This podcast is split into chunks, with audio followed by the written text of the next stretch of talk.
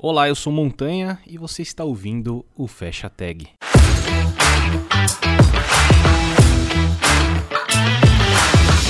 E a nossa convidada de hoje é a Vanessa. E aí, Vanessa, tudo bem? Como é que você está? Tudo bom, prazer imenso estar aqui batendo um papo com você. Muito especial estar participando desse quinquagésimo episódio, é isso mesmo? É isso, eu sou ruim com esses nomes aí, mas é o 50, se é quinquagésimo. Ah, então... então tá certo. Bom, se minha, máquina, minha matemática não falhou, é isso. Exato. Pô, muito bom. Primeiramente, muito obrigado por aceitar o convite, participar desse episódio. Esse número simbólico, né? 50, mais que especial aqui. E, pô, é um prazer estar conversando com você também. E, pô, para quem não te conhece, eu sei que é um pouco difícil, principalmente aqui no YouTube, na área de podcast agora também mas por favor se apresente. Bom, meu nome é Vanessa Weber, mais precisamente Vanessa Weber Frosner. Sou casada com o Gabriel, que quem nos assiste está vendo de enxerido ali atrás, olha, dando um tchauzinho.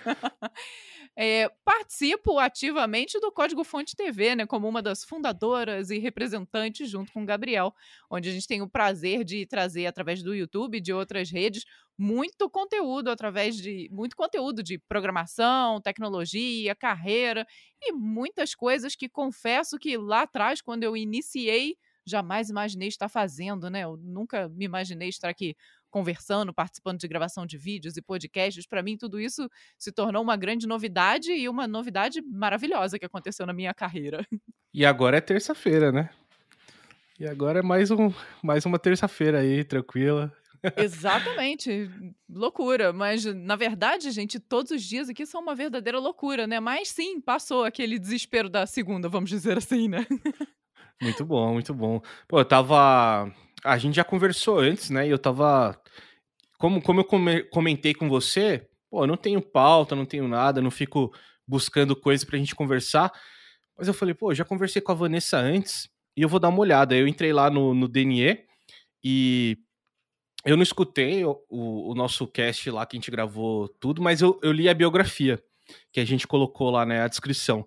E aí tava aqui que você é analista de sistemas, né? Você é, a gente gravou em 6 de julho de 2018.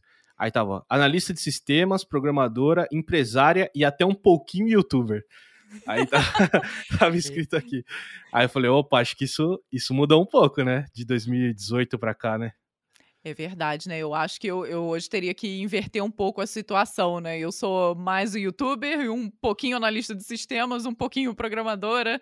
Então, realmente mudou, né? Por mais que eu esteja extremamente envolvida com a comunidade, talvez de uma forma que eu nunca tinha tido, tinha estado envolvida antes, mas mudou bastante, né? Porque esse trabalho, o código-fonte TV e o código-fonte em si, ele era um projeto da nossa empresa, da RW, onde a gente fazia atendimento de clientes. Então, eu fazia muito essa parte, não só do atendimento, mas também da programação. A gente criava sites, criava é, muitos sistemas web.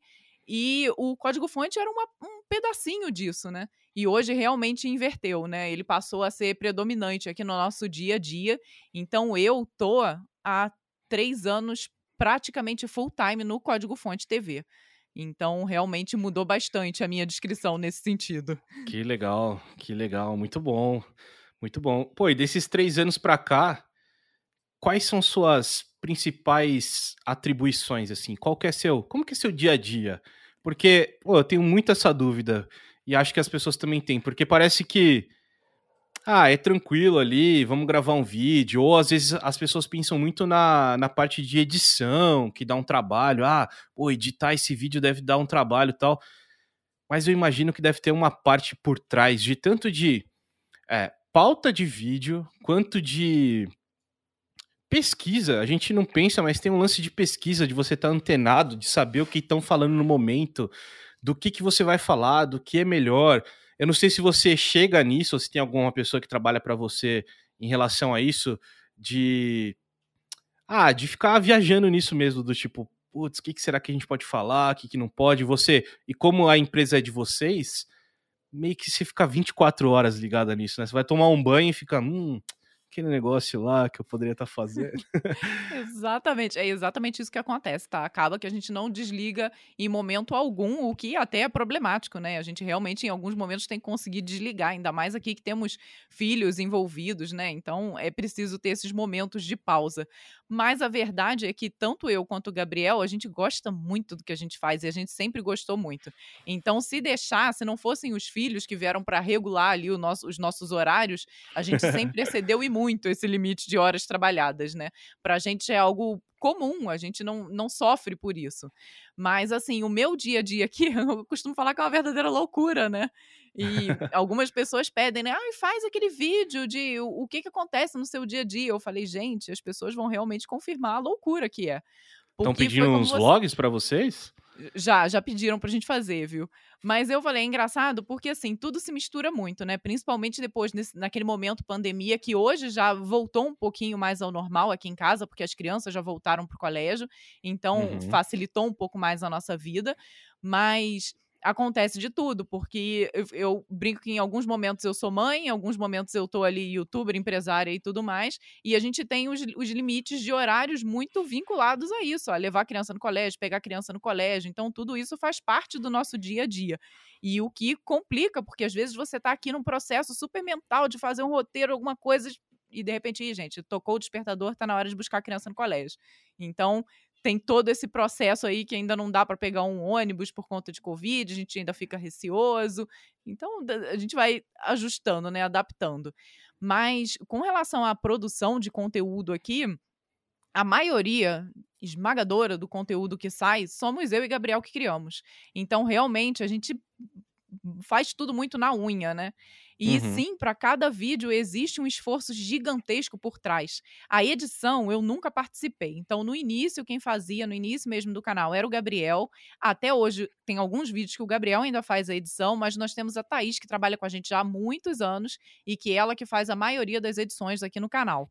Mas a parte de roteiro, aí somos eu e Gabriel principalmente assim, pegando como exemplo, que é sempre o que eu puxo, o dicionário do programador, é um vídeo que é trabalhoso de ser feito. Por mais que o tema Sim. seja simples, que seja um tema que a gente domina, tem sempre muita pesquisa por trás dele. Então, tem alguns dicionários, por exemplo, o de Java, da linguagem Java, fui eu que fiz. Eu nunca programei assim realmente em Java, mas óbvio, conheço a linguagem, né? Você conhece ali todo é, tudo o que acontece ao redor do Java, que é uma linguagem muito conhecida, mas foi um roteiro que eu levei uns quatro dias escrevendo, porque você começa, ah, não, tem Java, e tem Enterprise, e aí tem que falar da JVM, e tem que falar de todas as nuances, e fala das atualizações, e fala de tantos anos. Então, você leva muito tempo. E hoje, o que, que acontece? Tudo o que a gente pesquisa não é simplesmente uma única pesquisa, eu sempre refuto a pesquisa, né? Eu sempre parto do princípio Sim. de que aquilo dali pode não estar certo. Então a gente tem muito esse trabalho minucioso de checar todas as informações. Então tem esse cuidado que, que é um cuidado extra, que é preciso, né? Que eu acho que é o que traz a qualidade ali nos vídeos, mas que, olha, é um sangue e suor para conseguir escrever cada um deles. Então tem muito disso. E além dessa parte toda da, da criação do conteúdo, depois tem a gravação de cada um deles, que também leva todo um tempo, né? A gente tenta facilitar ao máximo o processo aí do nosso lado. Então, por exemplo, hoje nós temos aqui o que vocês estão vendo, que é o, o escritório, que já se tornou um pouco estúdio também. E nós temos um estúdiozinho mesmo na nossa casa, onde já tem ali, por exemplo, o lugar onde a gente grava o CDF Café, onde grava o dicionário do programador. Então, a gente já tenta deixar tudo o máximo possível organizado para chegar e gravar. Mas a verdade é que quem acende as luzes, quem organiza, quem tudo, somos eu e Gabriel. Então, somos aí nós dois nesse, nessa uhum. tarefa. E tudo isso acaba sendo, tendo um custo muito grande de tempo, né? Mas é, é, muito recompensador ao mesmo tempo, né? A gente conseguir Sim. fazer isso tudo e conseguir ver a evolução do canal com, com esse, esses anos que a gente está aqui, né? A gente já está desde 2016 com o Código Fonte TV, então foi uma evolução grande de, do início, a gente pegar os primeiros vídeos e pegar os vídeos de agora, né? Em, em todos Sim. os quesitos. Então é, é bem total. legal. E, e, isso que você falou também é muito legal saber, porque uma coisa, o, uma coisa que vocês fazem que eu acho bem legal é a didática. Vocês realmente passam uma didática bem legal, ensinam, e não é fácil fazer isso. Então você pegar, por exemplo, eu eu sou eu sou desenvolvedor, trabalhei muito tempo com front-end. Então, ah, você tem um domínio lá de front-end e tal, mas você pegar e escrever o que você sabe de uma forma simples e que você consiga transmitir isso para alguém que talvez não tenha esse conhecimento ou que tenha pouco, ou enfim, de qualquer qualquer nível ali, é muito difícil. É muito difícil você simplificar uma coisa que você fala, não, eu sei isso, mas como que eu transmito isso, né? Então, esse trabalho é difícil também, né? É árduo, viu? E aí acontece isso, né? Muitas vezes, porque assim, para mim a, a, principal fonte de pesquisa é justamente a documentação da linguagem, do framework, da ferramenta que eu estou fazendo. Aquela dali é a que eu tenho como aqui é o que está certo, validado por quem criou, né? Uhum. Mas, às vezes, esse é o problema, né? Porque você pegar ali uma documentação, às vezes é, um, é uma coisa muito técnica, já está em inglês, né? Então, poxa, claro que eu tenho ali domínio na, na língua, mas às vezes tem umas coisas que você não entende mesmo, né? Ainda envolve o técnico junto, então é complicado. E aí tem realmente esse processo. Então, às vezes, eu pego a documentação, dou aquela lida, falei, poxa, entendi, ok, preciso mais, cara, preciso de alguma coisa que facilite. Aí você vai atrás de outras fontes e realmente ter esse conseguir fazer esse filtro, né, de sair do difícil para conseguir transpor isso para algo mais simples, não é, é fácil, não. Mas, assim, eu fico muito feliz porque a gente sempre quis trazer isso aqui no canal, né? De realmente Sim. simplificar as coisas. E hoje eu acho que a gente, de alguma forma, conseguiu, e de uma didática que a gente nem sabia que existia, entendeu? então é muita bateção de cabeça aqui, às vezes, entre eu e Gabriel e tem muito disso. Então, por exemplo, o roteiro que eu escrevo, ele revisa e o que ele escreve, eu reviso. Então, às vezes, tem alguma coisa que, pô, não ficou legal isso aqui. Putz, você explicou de um jeito, mas se explicasse assim, talvez ficaria melhor. Então, tem muito esse, essa dinâmica entre nós dois, né, para conseguir chegar no lugar onde a gente acredita que é o, é o melhor. Pelo menos é o melhor que, que nós dois conseguimos entregar ali naquele momento, né? Sim. Pô, e uma coisa que eu fiquei muito feliz quando eu vi, eu imagino vocês, é, quando eu comecei a ver algumas postagens de LinkedIn, é, que acho que eram pessoas recrutadoras de RH com o seu vídeo no fundo, assim, de uma TV ou do monitor, falando: Ah, pô, eu tô fazendo um processo né, de seleção aqui para pessoas desenvolvedoras e tô aprendendo com o canal de vocês. Eu falei: Nossa, isso é muito legal. Muito Essa legal. é a didática, e... entendeu? Que eu falei para você. E assim, tem alguns relatos desses, né? Então é muito legal do pessoal realmente agradecendo. E às vezes a gente faz um, um vídeo que é mais voltado para a área de carreira. E agora a gente até passou realmente a inserir esse pessoal. Às vezes a gente fala, fala, olha, um recado, né? Para quem está recrutando também, porque a gente viu que é um público que também acompanha a gente justamente para conseguir quebrar essa barreira. Uhum. E aí eu tenho dois, dois casos pessoais, né? Tem um amigo nosso que não trabalha diretamente no setor de tecnologia, mas que é muito envolvido e que ele fala isso. Poxa vida, ó, quando aparece um termo meio esquisito, eu vou lá e assisto o vídeo de vocês para poder quebrar esse gelo, né, do que está acontecendo. E o que outro é legal. é minha irmã. Minha irmã é enfermeira, é, com pós-graduação pós em tratamento de feridas e trabalha hoje numa multinacional, onde ela um dia viu que o pessoal estava adotando o Scrum. E aí ela foi procurar, pegou o Google Scrum. E o primeiro vídeo que veio foi o nosso. E aí ela fotografou e me mandou: olha, agora eu tô consumindo o conteúdo de vocês. Que legal. então eu falei: olha só, uma enfermeira completamente oposto da minha área, mas que estava ali de alguma forma se beneficiando com o meu conteúdo. Então é, é, é, muito legal mesmo, é muito gratificante você ver que consegue ajudar aí as pessoas, né? Que legal, que plot twist, olha, olha aí que beleza. Pô, e você comentou é, você tá comentando muito bonitinho aí, tipo, ah, eu e o Gabriel faz tudo junto, aqui a pauta. Cheio mas, de amor. Mas eu queria entender se, se, se, vocês têm responsabilidades diferentes aí. Quais são as responsabilidades da Vanessa? Eu lembro que. Eu, eu não lembro se foi isso que você falou da última conversa que a gente teve, mas acho que a parte fiscal era você que fazia, alguma parada assim. Tinha um lance de um de uma chave de um pendrive que só funcionava no Windows lá, no Windows X lá. Exatamente, ó, tem. É, e engraçado que assim, a gente a gente fala que nós somos nós não somos só um casal, né? Nós somos bons parceiros. Então, assim, cada um gosta um pouco mais de uma determinada área e é fácil da gente ali, cada um ocupar o lugar sem bater ali, ter muito atrito um com o outro, né? Então, eu gosto muito dessa parte de administração, de gestão, essa coisa. Eu sempre gostei muito disso. Até já me perguntaram: ah, se você não trabalhasse com programação, o que, que você faria? Eu falei: eu iria para uma área dessa de gestão Legal. Então, eu que faço toda essa parte, né? Então, toda a parte de gestão da empresa, pagamentos até da casa mesmo, então sou eu que faço por aqui. E toda a parte hoje que é a que pessoa é o que, que manda. É, o Gabriel fala que quem manda no dinheiro aqui sou eu, entendeu? Viu Olha lá, o dinheiro tá todo comigo. é, mas além de toda essa parte fiscal e burocrática, né, que às vezes nem é tão legal, às vezes não, na maioria das vezes não é tão legal, mas eu também faço toda a parte de atendimento. Então, todas as parcerias, todas as reuniões com parceiros. Comercial, todos... né? Exatamente. Toda essa parte de comercial e de atendimento sou eu que faço. E é Pô, uma dá um trabalho isso, muito. não dá? Muito trabalho. Parece muito que é trabalho só mesmo. mandar um e-mail, não é, né? Puta, dá Não, um não puta é. trabalho. Porque é, dá muito trabalho, né? Então, tudo que a gente faz aqui, que você fecha um parceiro, é um conteúdo que a gente faz ali com todo cuidado pro parceiro e pro público, né? Porque, assim, a gente fala que tem que atender bem aos três, né? Tem que ser algo que o parceiro goste, que a gente gosta de fazer e que o público goste. Então, se a gente Uhum. conseguir esse triângulo perfeito, todo mundo vai sair ganhando. Porque quem tá assistindo não vai ver aquilo como simplesmente uma propaganda, a gente vai estar apostando em alguma coisa que a gente gosta que a gente confia, e o cliente vai sair ganhando também porque o público gostou daquilo que ele está vendo. Mas isso daí é difícil de você equalizar, né? Porque hoje, no patamar que a gente já está, a gente já tem ali, o pessoal conhece bastante a gente na área de tecnologia, então a gente recebe muitos contatos. E, nossa, eu diria que a maioria das coisas a gente acaba nem fechando, porque às vezes são contatos que são coisas que não têm a ver com a gente, ou então que é algo realmente muito fora da área de tecnologia, e que a gente fala, Uhum. poxa, não tem a ver com o meu público, não adianta, eu não vou chegar aqui, sei lá, vendendo flor, entendeu? Não faz sentido só porque eu tenho um público eu tentar vender flor para ele, porque não é isso que meu público quer. Então Sim. tem essa, essa parte do filtro.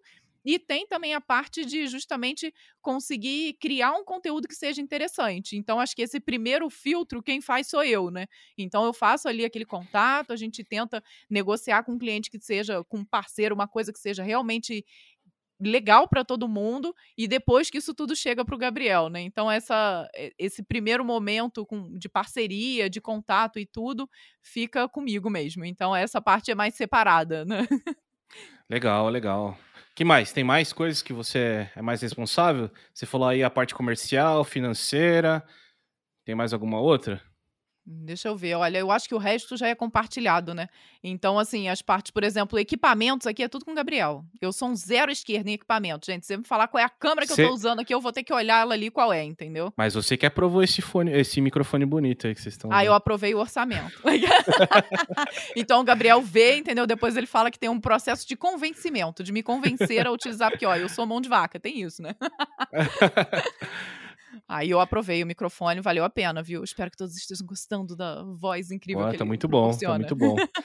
E, e na parte de, de criação de conteúdo, tem alguma coisa que vocês separam ou é tudo junto mesmo? Do tipo, pô, a gente tem cinco quadros aqui. Dois quadros, uma pessoa é mais responsável, três quadros, outras, outra pessoa é mais responsável. Como, como que funciona um pouco isso entre vocês? É, aí não tem essa definição muito específica. Por exemplo, hoje, a maioria dos mãos no código que estão saindo, quem está fazendo é o Gabriel. Justamente porque o meu tempo está mais comprometido com essa parte de parceria e tudo mais. E para a gente desenvolver alguma coisa ali, codificando e tudo mais, tem que ter todo aquele estudo, tem que ter um, um, né? Você tem que preparar o código, tem que trazer e tudo mais. Então, isso, às vezes, o Gabriel acaba fazendo mais do que eu. Mas sempre rola um momento em que ele me chama ali, a gente discute, faz alguma coisa junto. Então, essa a criação do conteúdo acaba sendo muito em quatro mãos mesmo, né? Pô, que legal. Porque, querendo ou não, pô, vocês têm uma dupla sociedade, né? O casamento é uma sociedade e a empresa é uma sociedade, né? São coisas que a gente tem que conseguir separar, né? Então tem, a gente pode estar Exato. irritado um com o outro no momento de trabalho, mas não pode levar isso pro, do escritório para fora e vice-versa, né? Pô, e, eu, e é eu ia fazer. até, né? Eu ia fazer uma pergunta se isso aconteceu, mas com certeza já aconteceu. Mas é é uma coisa, deve ser uma coisa complicada de gerenciar, né? Quando vocês se desentendem aí em algum momento e no outro dia tem que responder aquele orçamento, né? Perguntar aquela coisa. Tudo normal, né? Olha, ainda bem que enquanto casal mesmo, eu e o Gabriel, a gente é muito tranquilo. Então, a gente. É, é muito difícil a gente ter DR de vida pessoal. Eu brinco que as DRs que a gente tem são mais da vida profissional, entendeu? Até minha avó, que nem tá mais aqui entre nós, teve uma vez há muitos anos atrás que eu tava na casa dela, ela virou pra mim. Nunca vi você e Gabriel brigando. Vai lá fora, Vanessa, briga com o Gabriel pra eu ver pelo menos uma vez aí. aí eu cheguei, Gabriel!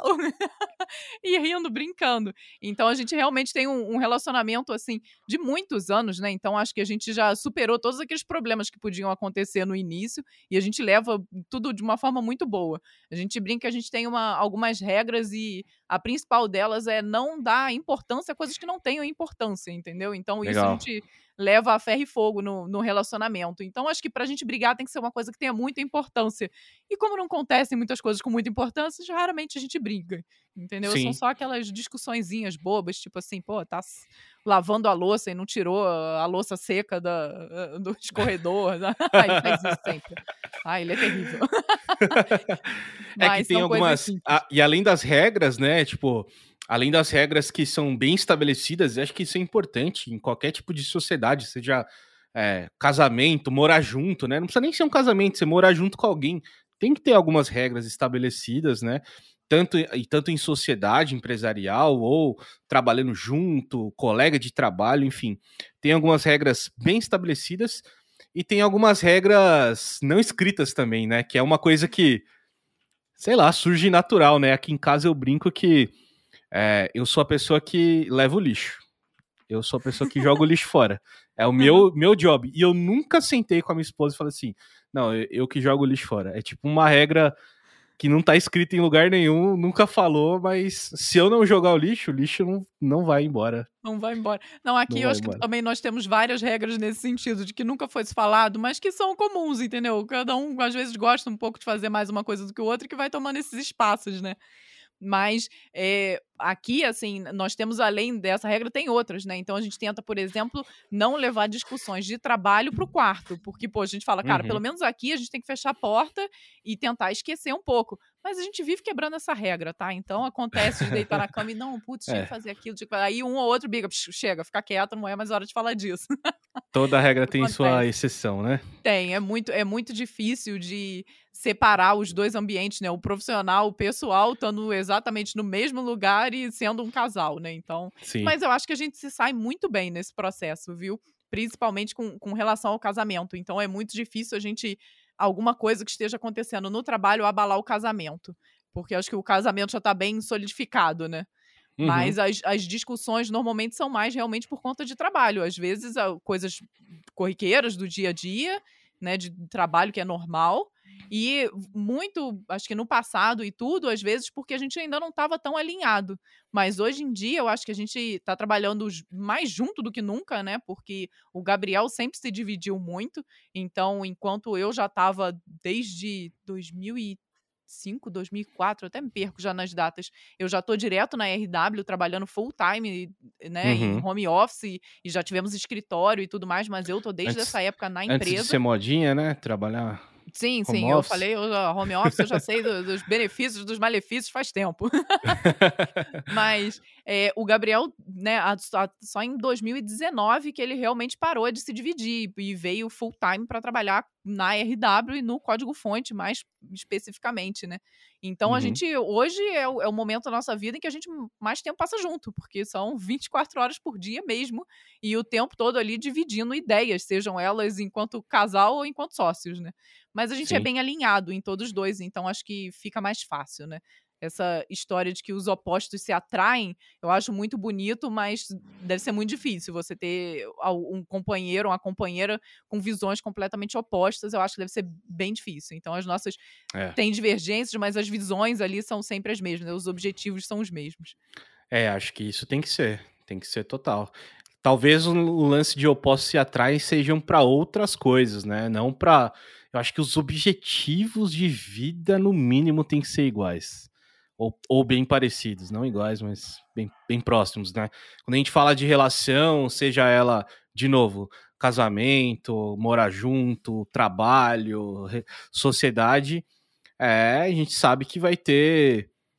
É, ambas as partes têm que ceder um pouco, né? Puxar um pouco para o seu para sua natureza, para o seu objetivo principal, mas tem que ceder um pouco, né? Nada vai só para um lado ou só para o outro.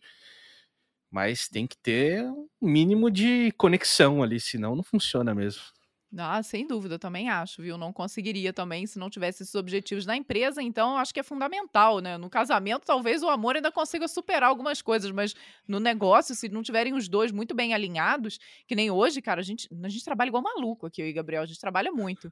Então, imagina, se tivesse um trabalhando igual louco e o outro fazendo corpo mole, não, não, não daria. Aí acabaria realmente dando problema no casamento, né? Sim, total. Pô, e você que trabalha mais com essa parte gerencial e tem que fazer várias coisas ao mesmo tempo. Eu imagino que uma das, das maiores dificuldades que você pode ter é a organização.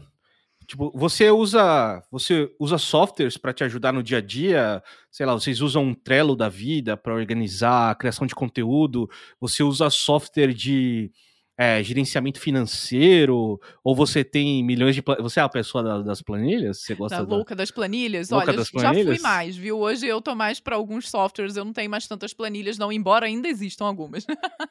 Mas sim, é, hoje acho que seria completamente impossível se a gente não tivesse alguns softwares aqui para organizar a bagunça, né? A gente usa muito o Trello, então ali todos os vídeos, o que a gente pretende fazer, o de que cada um dos vídeos tem ali estão no nosso Trello que aí todo mundo compartilha, a gente utiliza ali, facilita muito a vida.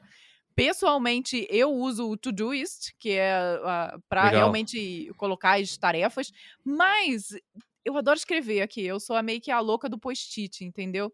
Vocês são Então, muito old school. Gabriel, Gabriel também é cheio de coisa old school quando eu conversei com ele. sim, ele, ele é do O caderninho, Gabriel só me que, falou gente, que imprimia artigo, mano. Imprimia o artigo na impressora pra... Ele falou que você imprime artigo. E sim, ele imprime até hoje, de vez em quando, tá? Mas, sim, tem algumas coisas, cara, que eu acho que faz muita diferença. E engraçado, né? É, o post-it, o, o caderninho, o escrever, eu acho que tem algum prazer psicológico pra mim, entendeu? Porque é aquele tipo, amassei o post-it, ah, me livrei dessa tarefa, entendeu? Então tem um, um pouquinho disso. E, e, ao mesmo tempo, sim, eu acho que hoje, pra mim, a minha maior dificuldade é gerenciar meu tempo. Porque Primeiro que eu acho que é impossível mesmo. A quantidade de tarefas que eu tenho, nem se eu trabalhar das 24 horas por dia, eu vou dar conta de tudo.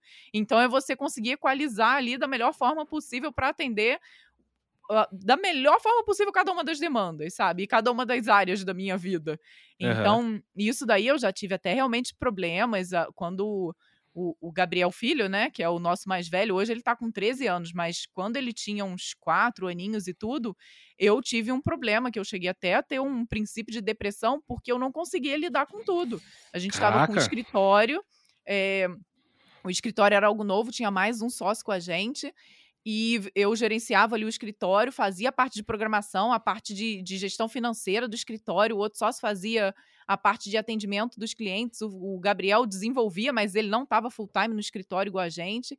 Então começou isso. Na época ainda existia o código-fonte por fora, e veio o filho, que para mim era algo novo, né? Enfim, eu não, eu não soube lidar com toda essa situação e chegou num ponto que eu realmente comecei a dar uma surtada porque eu não conseguia entregar todas as demandas de trabalho igual eu fazia antes, enquanto a gente ainda não tinha filho, porque Aham. aí era uma loucura, né? Tipo, eu- o meu expediente, ele começava às nove e meia, dez horas da manhã e ele ia até três e meia da manhã. Então era assim que eu trabalhava todo dia. Eu dormia até um Caraca. mais tarde e estendia. Quando veio o filho, nada disso mais funcionou, né?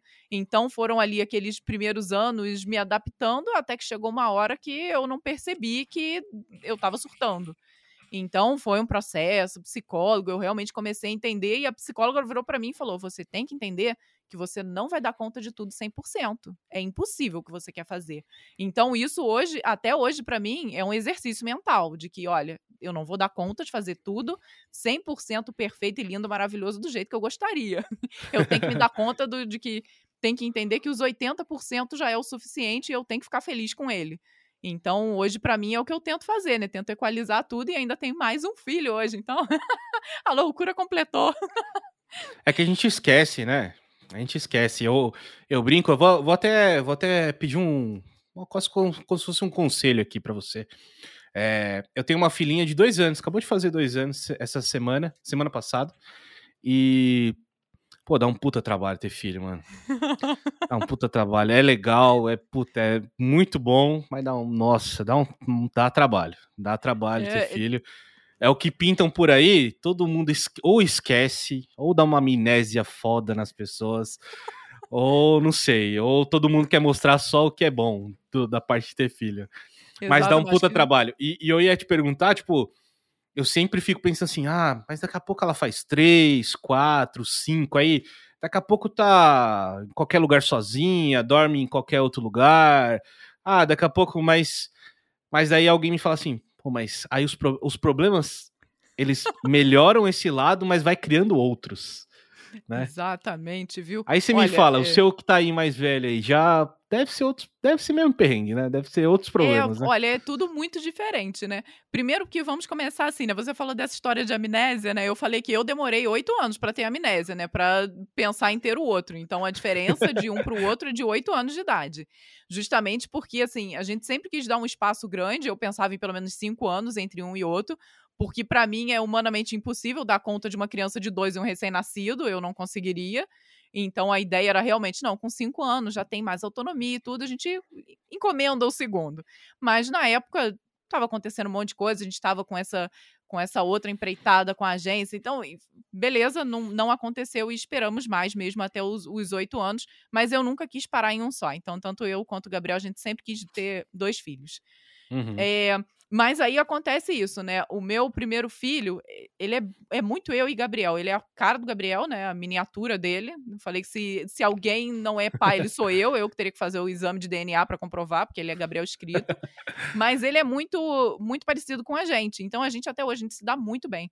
Então tudo a gente faz junto, tem umas coisas bem legais, mas é aquele adolescente, né? Entrando na adolescente, eu falei que eu estou me adaptando a essa nova realidade não, de não é nem adulto nem criança mais, né? Exatamente. Então tudo é, é, muito novo. Eu não sei como é que vai ser. Não sei te dar spoiler desse momento. Estou começando a viver ele agora, tá? Mas do, do mais novinho, né? Você tá com de dois aninhos. É uma fase que eu escutei o termo de que é a adolescência da, do bebê, né? É os dois anos que tá saindo ali, deixando de ser bebê e entrando a ser criança. E realmente é isso, né? Porque é aquela é. fase que eles ficam ali te testando o tempo inteiro. E o meu mais novo, ele é totalmente diferente do mais velho. Então ele já é mais tinhoso. O mais velho, se chegava, brigava, ele parava na mesma hora. Esse aí não, é daquele que fica assim, não mexe. Aí tu vê ele tá assim, sabe? Com o dedinho. Então uhum. foi desde pequenininho, ele é diferente. Então, tipo, tipo o meme do gato, assim, né? Tem um gatinho assim, aí tem uma. Um, sei lá, um copo de vidro em cima da cabeceira. Aí o gatinho vai com a patinha assim e fala: Não, não, não joga não. Ele olha no seu olho e faz assim, ó. Isso, é pra, por aí. Pra te testar, né? Exatamente. A gente já consertou bastante, tá? O trabalho é nessa fase aí que você tá de conseguir consertar. Então, eu e o Gabriel, a gente é, é chatinho, viu? A gente não, deu, não dá muito mole, não. Então, Sim. melhorou bastante. Ele entendeu ali quais são os limites, entendeu que não adianta muito ficar chorando. Então, ele negocia. Agora, o negócio dele é negociar. Não, mamãe, mas mais um pouquinho. Não, mamãe, mas eu só vi. Ele fala assim: eu só vi um, dois, três, quatro, quatro vídeos, mamãe. Deixa eu ver mais um, entendeu? Então, ele vai negociando assim. Mas beleza, né? Negociar faz parte, eu aceito. Não pode fazer a birra. A birra é que me irrita. Sim, sim. Mas... a minha filha, a minha filha, ela mama no peito ainda. E aí ela, quando ela fala assim, ah, eu quero mamar tal. Aí minha esposa fala, pô, agora não, depois ela fala assim, só um pouquinho. Só um pouquinho. Quero mamar só um pouquinho. aí, aí eles dobram a gente, né? Porque se chega, se joga no chão, faz mãe, não sei o que lá, já era, não ganha nada. Mas se chega ah, só um pouquinho, mamãe, aí já era, né? Aí conquista. Mas aí o, o segundo veio muito diferente do primeiro, né? Então eu falei, poxa, dizem que o segundo filho é mais fácil. Quando acaba o meu segundo foi mais difícil que o primeiro. é mesmo, né? Que fala que o segundo você é, meio que tá. Porque o primeiro tudo não pode, né? Ai, meu é, Deus, não sei o quê. O segundo come cocô, come terra. Faz de tudo, mas olha, Vai, nesse faz ponto, aí. assim, a gente sempre foi muito tranquilo aí, Gabriel, né? A gente, eu não sou dessas mães muito desesperadas, não. Meus filhos saem do chuveiro descalço, no ar-condicionado, come sorvete no frio. Eu não tô nem aí. Essas coisas, assim, nunca me preocuparam muito, não. E dá certo, viu? Eles quase não ficam doentes. Então, minha, minha teoria tá, tá sendo válida por enquanto. Pelo menos na, na com os dois. Mas ele é muito diferente, né? Então ele é uma criança que brinca de bonecos, então tudo para ele é esse mundo da imaginação. E gente, eu nunca brinquei assim nem quando eu era criança, eu só brincava de joguinho, jogava bola. então é. rola essa adaptação, né? Diferente. Mas é, ah, é maravilhoso, apesar disso tudo, assim, é, é uma adaptação pra gente, né? Porque eu falo que são fases da vida, né? Enquanto você é solteira é uma coisa, você casa, você tem aquela divisão ali do casal, mas a partir do momento que vem o filho, ele acaba sobrepondo tudo isso, né? Então, você passa a fazer programas que a criança se encaixe também nesse programa, você passa a pensar em coisas que, que envolva ela. Então, tudo muda, mas é bom e enfim, tá mudando até hoje também, não sei. Agora só quando eles casarem que eu vou. É.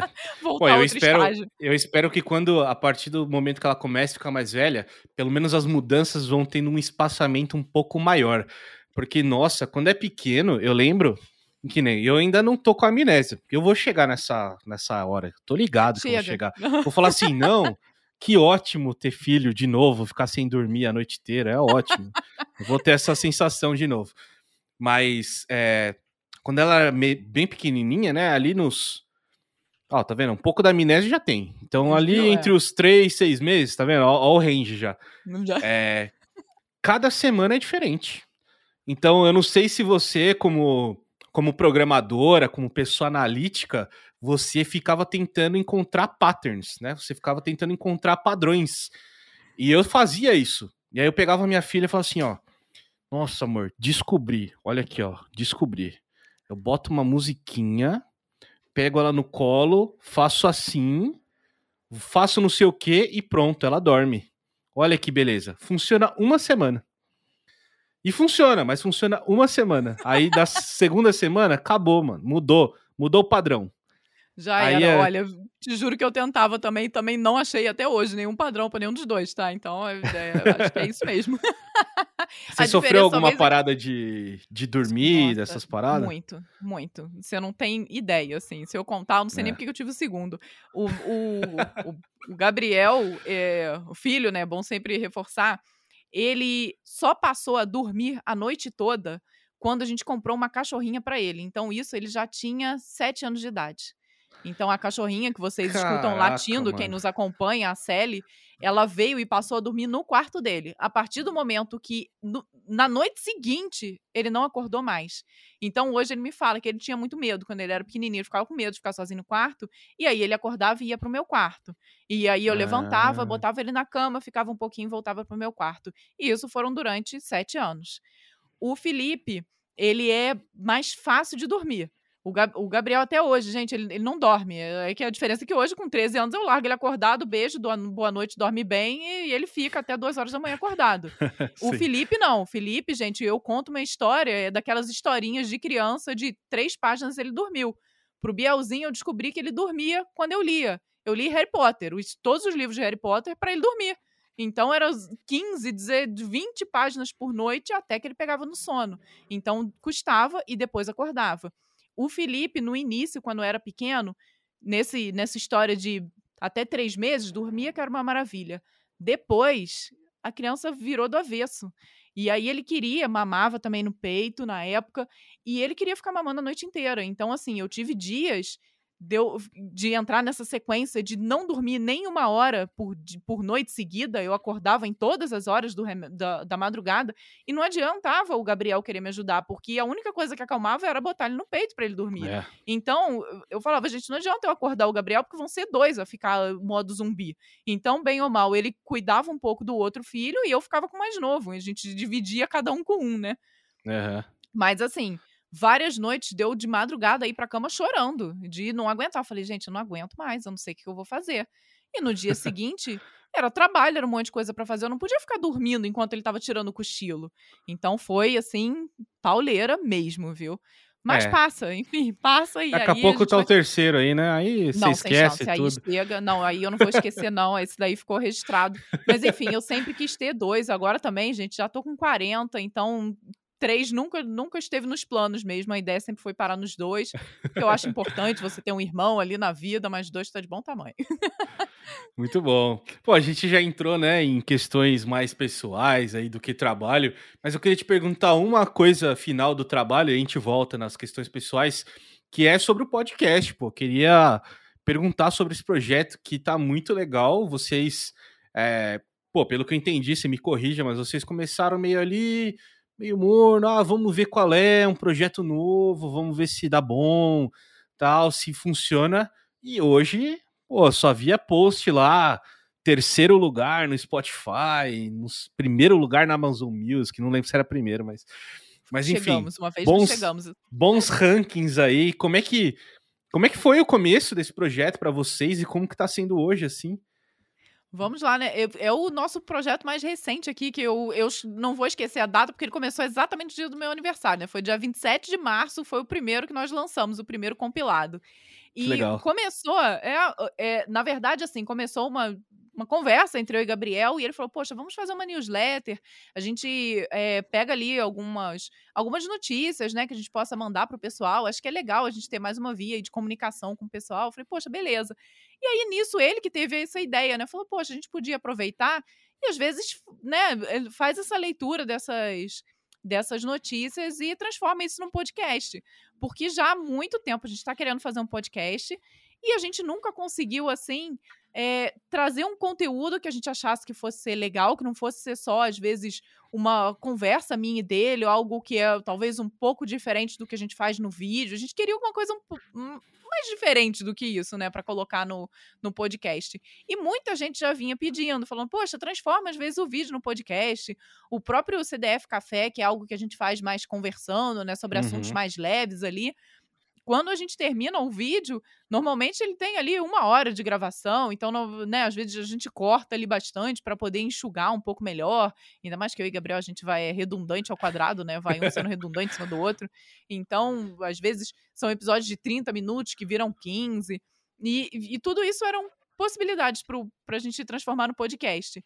Mas a gente achou, gostou dessa ideia das notícias, porque era algo mais pontual ali que a gente poderia trazer, e era uma possibilidade da gente trazer isso para o nosso dia a dia, porque o nosso medo era tentar algo muito diferente e que a gente não iria conseguir encaixar num, em algo que a gente fizesse semanalmente, porque Sim. a gente já está assim super sobrecarregado de trabalho. Mas a ideia das notícias, acho que consegui encaixar nesse, nesse período e a gente gostou. Então começamos, e é engraçado, né? A gente falou que esse daí a gente testa, vai testando em produção, né? Porque o primeiro que nós colocamos não teve nenhuma edição, e depois a gente viu que, poxa, né, se às vezes a gente fizer alguma edição mínima que for, só para às vezes diminuir, diminuir o, o, tempo, às vezes, que a gente está pensando, fazer alguns cortes, poxa, vai ficar um, um, material mais interessante. Então hoje a gente já faz ali uma pequena edição, a gente não, Gabriel, tá? faz essa ediçãozinha. E, e, e, se tornou um projeto super legal, né? Porque hoje, no, o que, que nós fizemos atualmente, né? Ele, nós falamos das notícias, a gente incluiu um, um, quadro que nós chamamos de Breakpoint, que é onde nós colocamos uma, uma, uma enquetezinha no, na, no YouTube, né? Para as pessoas poderem votar ali no que, que, elas querem e a gente conta uma história. Então já virou ali um, um momento mais nosso, né? Não, é, não são só as notícias que a gente Legal, selecionou. Uma parte mais íntima histórias. ali, né? Exatamente. E aí entra a história de tudo, né? Minha, dele, dos dois, de carreira, entra tudo. E, e, é legal porque tem essa, essa dinâmica um pouco diferente. E já acrescentamos um outro quadro que a gente chamou de call stack, onde às vezes a gente tem alguma oportunidade legal para falar com o pessoal, então a gente inclui ali também. Então virou algo bem legal e que as pessoas entenderam qual era o conceito e que também estão gostando, né? Então é um projeto que está dando certo, a gente tem gostado bastante do resultado e tem sido bem legal participar de podcast, que para mim eu sempre só participei enquanto convidada, né? Agora a gente Muito legal. tem o nosso próprio. E agora tem até microfone de podcast. Ah, sim, claro. Podemos claro. falar. Pessoal, engraçado que muita gente fala que eu tenho voz de dubladora, né? Então eu fico feliz é. da vida, porque eu acho máximo. Microfone, microfone bom é da hora, né? Ajuda demais, Nossa, né? Uhum, faz toda a diferença, né? Eu não acho que eu tenho voz boa, tal, né? De, de locutor, jamais, muito longe. Mas o, o microfone ajuda muito, né? Eu tava. Eu, eu sou do, dos joguinhos eletrônicos, né? Eu tava jogando um game hoje, chama New World. E, e aí lá dentro é um MMORPG e tal, e tem conversas, né? Aí eu entrei, chamei num grupo lá, a gente foi fazer um, um, uma parada dentro do jogo que tinha um grupo, e aí me chamaram pro grupo, eu entrei, e aí eu tava com esse microfone. Aí eu entrei e falei assim, oh, e aí, beleza, tal. Aí, nossa, que, quem entrou aí? Que locutor é esse? Porque você pega, você vai jogar, é tudo os caras com headset. E aí, as vozes abafadas assim, ó. Beleza, estamos jogando aqui. Aí você chega com o microfone assim e fala. E aí, pessoal, beleza? Estamos jogando aqui. Muda totalmente, né? Eu, é. olha, no quesito games, eu sou praticamente um zero à esquerda tá? Salvo raríssimas exceções, eu sou um zero à esquerda. Meu filho nunca vai ter, anos, nunca vai ter o CDF Games, não vai ter não? Olha, o, o, que a gente faz aqui é desvendar as tecnologias que estão por trás, beleza. Agora, Legal. gente, eu não tenho coordenação motora nenhuma. É ridículo, eu não consigo jogar Minecraft, gente. É assim, então acho que como eu nunca nunca gostei, nunca me adaptei, eu, eu sempre deixei de lado, né? Então, o primeiro videogame que eu tive foi um Master System 3, que vinha com Sonic. Uhum. Espero que eu tenha falado certo. Gente, eu não passava da quinta fase do Sonic. Todo mundo que eu conheço zerou Sonic. Eu não, gente. Passava duas vezes do, do, do Robotnik, chegava no qual já era. Não passava nunca mais. Então, não sei. Nunca, nunca me agradou muito. E hoje eu vejo que meu filho de 5 anos já tá jogando melhor do que eu, entendeu? É, é nesse o meu nível. Então, Legal. o que eu gosto mesmo. Aí, salvo, eu não posso falar que eu sou um total zero à esquerda, porque eu gosto de Wii. Então, se você me der o Wii na mão e a gente for brincar de Just Dance, daqueles joguinhos de tênis de mesa, essas coisas, aí eu me amarro. Aí eu fico feliz da vida e, e consigo jogar decentemente. Você não joga nem aqueles jogos ócio criativo, mais conhecido como jogos da privadinha, assim? Um joguinho ali no celular, um Candy Crush, um. Olha, é. Alguns, assim, tipo, Candy Crush é um que eu viciaria. Então eu nunca nem instalei no meu celular para eu nunca cair nessa tentação.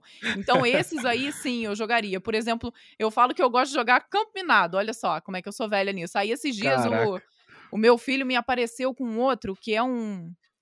Ai, eu, eu não vou lembrar o nome. Rex, não sei o quê. É uma espécie de um campo minado, mas são com hexágonos. E então você tem várias possibilidades. Aí, esse tipo de joguinho eu perco minha vida ali se eu parar. Mas para joguinhos de que tem que ter o mínimo de destreza nos dedos, esquece. Vanessa é um zero esquerda, gente. Pô, legal. Já que a gente entrou nesse assunto de hobbies, então, você não é uma, uma pessoa dos games aí, mas me conta aí o que, que, que, que você gosta de hobbies aí. Você também é uma pessoa da música, como o Gabriel, ou não? Olha, eu adoro música, mas não toco nada também, né? Agora, pelo menos para alegria do Gabriel dizer que eu sou muito bem afinada e eu tenho um bom ouvido. Então, Olha assim, aí. se ele tá tirando uma música no piano, eu consigo saber se tá certo ou se tá errado. O que tá certo ou o que tá errado, eu não faço ideia, mas eu viro tá esquisito, Gabriel não tá bom isso não. Então, assim, eu acho que a música é um hobby para mim, mas enquanto consumidora de música. Então, adoro. Sim passo assim tempo. Se você pegar ou botar no Spotify e ficar vendo letra de música, eu adoro, perco minha vida ali também durante um bom tempo. E eu gosto, eu, eu acho que eu sou mais agitada, né? Eu sempre fui moleca de rua. Então eu passei a minha infância jogando bola na rua. Então, até hoje, Legal. se meu filho virar para mim, vamos jogar queimado, vamos jogar peteca, badminton. A gente tem aqui um, um, lugar onde a gente tem uma rede, bota badminton. Então, esse tipo de coisa é o que me deixa feliz da vida, entendeu? É realmente brincar ao ar livre. Então, adoro loucamente jogar vôlei. Pena que eu jogo mal, mas se eu jogasse bem, entendeu? Eu teria investido nessa carreira. Então eu sou mais moleca nesse sentido. Acho que até por isso que eu gosto de Just Dance, né? Porque aí você não tá jogando, tá ali dançando. Então acho que esses são os meus principais hobbies, né? Eu gosto de coisa que me movimente. E, e você gosta de assistir esportes também ou só, só brincar mesmo? Gosto. Olha, por incrível que pareça, aqui em casa, eu acho que o único esporte que a gente não assiste muito é futebol. Embora uhum. eu já tive meu momento muito, muito rubro-negro ali, firme e forte, que conhecia tudo. Hoje em dia eu tô totalmente afastada do futebol. Mas basquete, a gente vive assistindo aqui campeonatos inteiros da NBA, a gente assiste. E se tiver dando curling nas Olimpíadas de Inverno, eu fico assistindo curling. Então, eu gosto, assim. É uma coisa que não. Acho que não acompanho mais por falta de tempo, mas eu gosto muito de assistir vôlei. Eu acho bem legal. Pô, eu.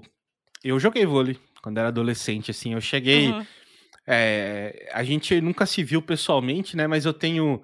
Eu tenho 1,88m mais ou menos. Eu sou bem alto, assim.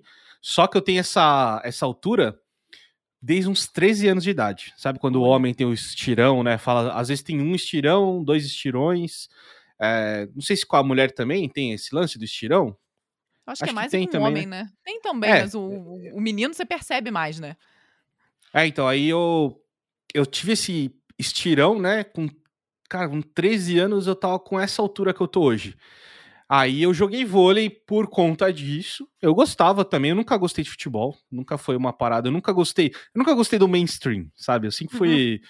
rebeldão, assim, ah, sou roqueirão, sempre fui roqueirão, curtia outras coisas, não curtia mainstream, não curtia pop, futebol, cerveja, sei lá, qualquer coisa de que é meio que o estereótipo de macho, alfa, assim, eu não, não, não curtia tanto.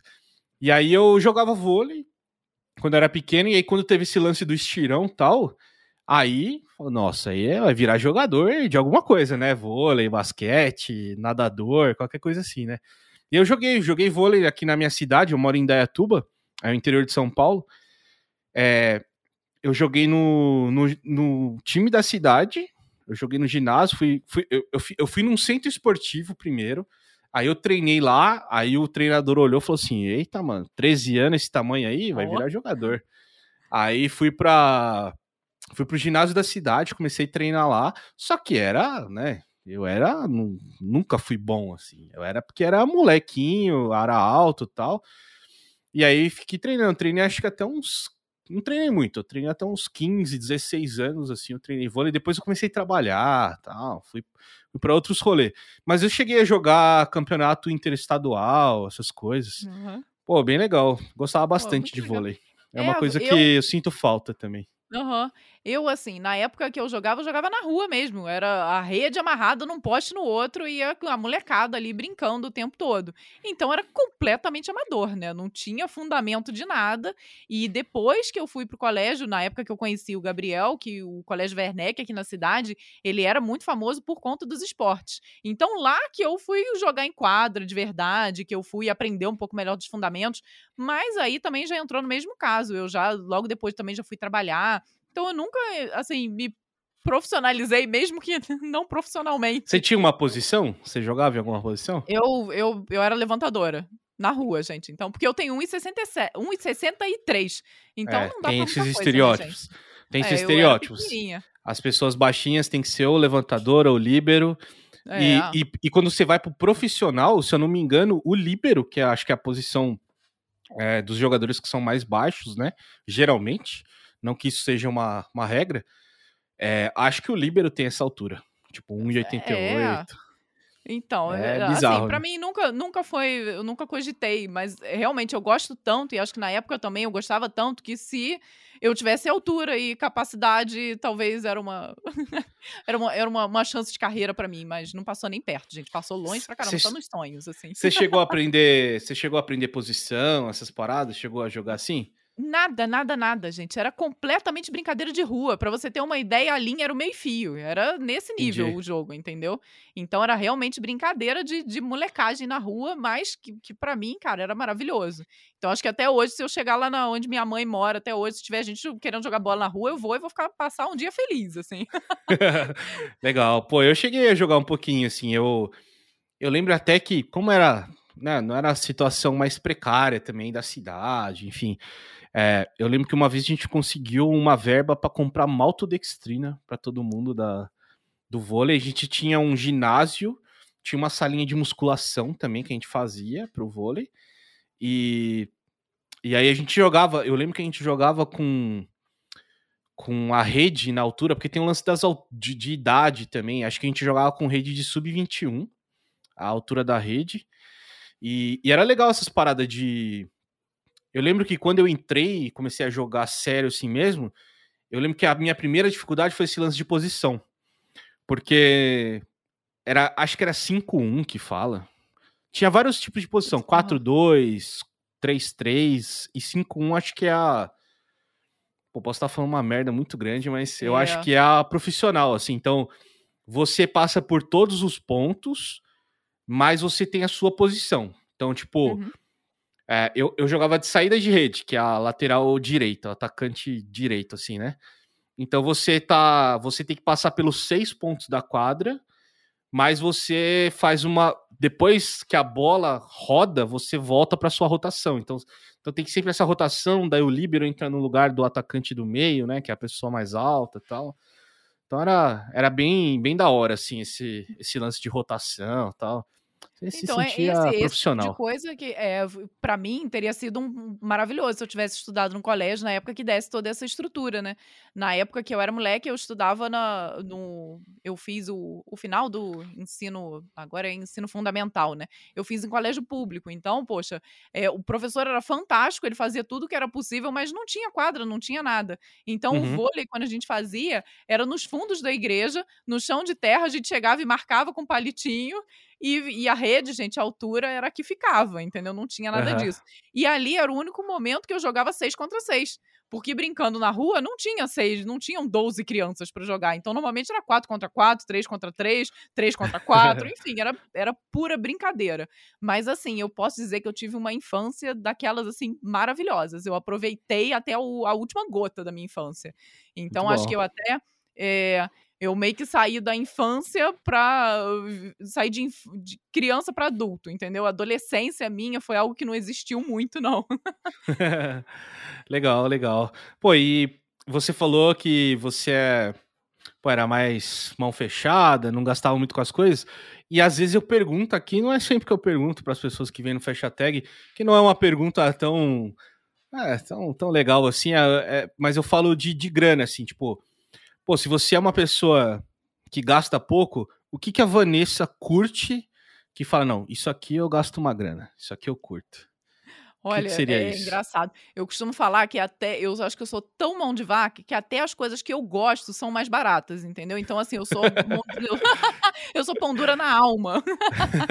então assim, uma coisa que quer me deixar feliz igual criança, me leva na papelaria. Gente, adoro entrar na papelaria e é comprar mesmo? caneta, post-it. Um monte de coisa que eu não uso, mas eu adoro, entendeu? É uma coisa que me deixa feliz. E fora isso, assim, coisas mais sérias mesmo, aí é realmente conseguir fazer uma viagem com os meus filhos, alguma coisa assim. Sim.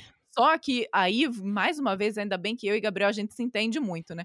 A gente raríssimas vezes tira férias. Então sempre teve esse problema de atender cliente, de a gente não nunca tirei 30 dias de férias para não fazer nada, não existe isso.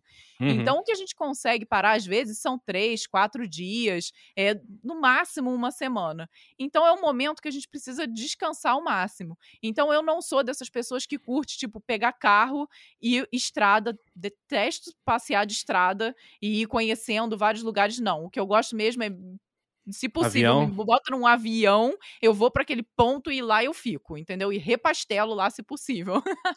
então, assim, das vezes que nós conseguimos passear nas últimas vezes, a gente pegou e foi para um resort e lá a gente ficou. Então, Nossa, ali para é mim é o ápice, porque para mim é maravilhoso, porque tem uma estrutura toda, eu não preciso me preocupar nem com dinheiro, porque, né, a gente já contrata ali o é. um pacote, então já tá tudo esquematizado, já tá tudo pago, eu não me preocupo com nada.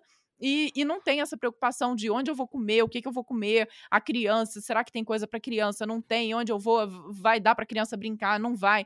Então, nesse momento que eu tô família, eu acho que para mim ir para esse tipo de lugar é maravilhoso, porque eu, eu realmente consigo descansar, não fazer nada, não me preocupar com nada, e eu sei que cada uma das crianças vai ter o que fazer. Então, assim, para mim hoje acho que o que eu gosto de gastar algum dinheiro é com isso. Mas com pandemia, gente, até isso ficou um pouco mais complicado, Sim. né? Porque a gente ficou voltando um pouquinho, mas ainda tá... tá voltando. Agora, né, acho que a gente já tá, graças é. a Deus, aí passando por isso. E eu tô louca de vontade de, de partir novamente para essas mini férias para descansar, porque nós estamos precisando também, viu? Nossa, eu sou muito assim também e, e eu falo para minha esposa, eu falo assim, ó, eu tenho eu tenho alma de velho. Eu tenho essas barba branca aqui, eu sou velho, mas minha alma é um pouquinho. é mais velho do que o que tá aparente aqui. Então, pô, não tem muita alma aventureira, assim, sabe? Tipo, nossa, vamos viajar e ir pra uma cabana cagar no mato. Não, É, não, eu pô, também século não. XXI, eu quero resort, cinco estrelas, sentar na beira da piscina e a pessoa perguntar: tudo bom, senhor? Quer mais uma tequila? Eu falo, tudo bom. Quero é, sim. É. Eu tô nesse ponto, eu tô com você também. Ar condicionado. Eu acho lindo, maravilhoso, mínimo. é você conhecer uma praia nova. Pô, eu acho lindo, mas gente, eu não, eu não, tenho necessidade. Eu tenho amigos que gostam pra caramba. Não, nós vamos e nós vamos passear por cinco praias num dia. Eu falei, não, gente, eu quero uma só. Me deixa sentada na praia. Eu não quero ficar entrando em carro, vai e volta, vai e volta porque não adianta, enfim, é, é, cada um, né? A gente, cada um tem o seu ritmo. E acho que comigo acontece muito isso. O que eu quero realmente é aproveitar ali aquele momento tranquilamente, esquece relógio, esquece tudo, porque, poxa, eu só tenho quatro dias no ano para descansar. Então eu não quero ter que ficar fazendo programa de corre porque tá na hora, porque tem que fazer isso, porque tem que fazer aquilo. Para mim é, é, realmente o momento de, de relaxar. E aí nisso eu me permito realmente gastar um dinheiro a mais para ter esse conforto a mais, viu? Pô, legal, legal. E você comentou de avião, você já teve a oportunidade de ir numa numa parte executiva ou primeira classe de um avião ou só na classe animal mesmo? É, só no animal mesmo, viu? Até porque também, todos os voos que eu fiz, eu nunca fui para fora do, do, país. Então, cara, todos os voos foram sempre curtinhos, né? O mais longe que eu já fui foi daqui para Bahia. Então, e aí foi na classe ralé mesmo, entendeu? Mas eu fui feliz da vida, gente. Eu vou igual criança. Nossa, eu falo que. Eu, eu não sei se eu fui, eu acho que não. Eu acho que eu nunca fui também. Acho que nem, nem. O máximo que eu fiz foi aquele comfort, alguma coisa lá que você paga. Gente, mas lá. olha só, pra você que tem 1,88, faz uma diferença danada, né? Eu sou Nossa, pequenininha, muito. gente. Eu ali fico tranquilo, fico confortável. Não, não mas eu tenho 1,88 e 140 quilos, né? Que é outra diferença aí. Então, isso é, é complicado também. Mas eu, eu, às vezes, eu penso assim, eu falo assim, pelo, pela minha situação financeira atual, né? Eu falo, pô, não quero não não quero, não. Nem que se você me der de graça, puta, eu vou aceitar, óbvio que eu vou aceitar, mas vou ficar com aquele. com aquela sensaçãozinha assim, porque deve ser igual. igual ter um monitor grande. É igual você pegar um celular maior. Sabe? Você pega. Eu tenho um celular aqui, aí você fala assim, pô, legal, vou pegar um de, sei lá, 7 polegadas. A tela um Já pouquinho é. maior. Vou pegar um monitor aqui de 34 polegadas, ultra wide. Olha Vou, Aí você vai naquele de 24 que você falou que era gigante. Você fala, meu amigo, não, não cabe nada coisa, aqui. Né? Já era. Olha, eu vou te dar o meu exemplo. Há muitos anos atrás, na época que Gabriel e Gabriel, acho que a gente namorava, era noivo, não lembro mais. Ele chegou um dia com um pote de Häagen-Dazs pra mim. Eu adoro sorvete. Aí eu provei aquilo, eu falei com ele, você não devia ter feito isso. Porque eu tava feliz com que bom de flocos. Agora eu vou querer Häagen-Dazs, Gabriel. É, daí pra cima. É isso Entendeu? mesmo. É, é, o mesmo princípio, mas eu continuo comendo que bom de flocos, viu? Então, rara vez. Eu ah, mas aí descobrimos mais uma coisa aí que você gasta uma grana, um Häagen-Dazs aí, de ah, vez em quando. Nossa, mas olha, tem anos que eu não como Häagen-Dazs, gente, olha só. Não, mas aqui, aqui em Petrópolis tem uma doceria que chama Williamson, que é maravilhosa. Então lá, assim, é aquele momento que eu tô querendo me dar um, um luxo comestível, é lá que eu vou, entendeu? Com pegar aquela fatia de torta maravilhosa, eles têm um folhado de leite condensado que vem com uma pataca desse tamanho de leite condensado, entendeu? É lá que eu afogo minhas mágoas. muito bom. Pô, Vanessa, muito bom, muito legal o papo com você, adorei. Foi muito bom. Passamos aqui, ó, já temos uma hora conversando, nem, nem dá para ver, nem dá para uhum. sentir. Pô, queria agradecer de novo por bater esse papo comigo, vir trocar uma ideia, esse episódio simbólico aqui, número 50, e querer deixar esse espaço final para você pô, compartilhar aí suas redes, seus trabalhos, o, tra o trabalho que você faz no Código Fonte, no podcast, enfim. O espaço é seu, fica à vontade.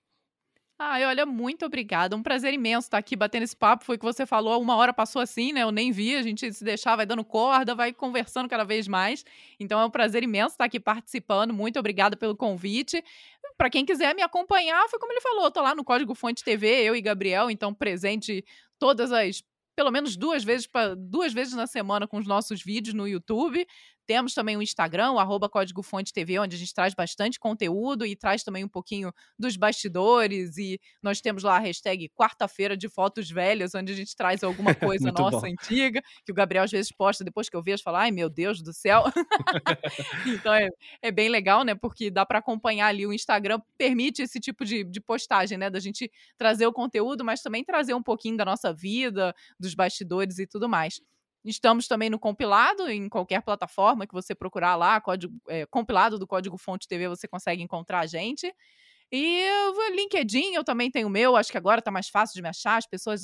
Você acredita que antes as pessoas não me achavam? Tinha uma outra Sério? Vanessa recebendo, é porque meu LinkedIn tava jogado às traças. Mas eu arrumei ele, agora ele tá direitinho, as pessoas me acham.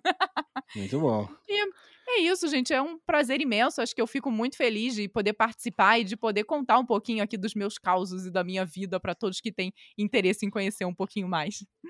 Muito legal, Vanessa. Pô, obrigadão de novo. Obrigado você que está assistindo ou escutando Fecha Tag. Se você está escutando em qualquer plataforma de podcast, saiba que estamos também no YouTube. É só procurar Fecha Tag ou acessar youtube.com/barra Fecha Tag.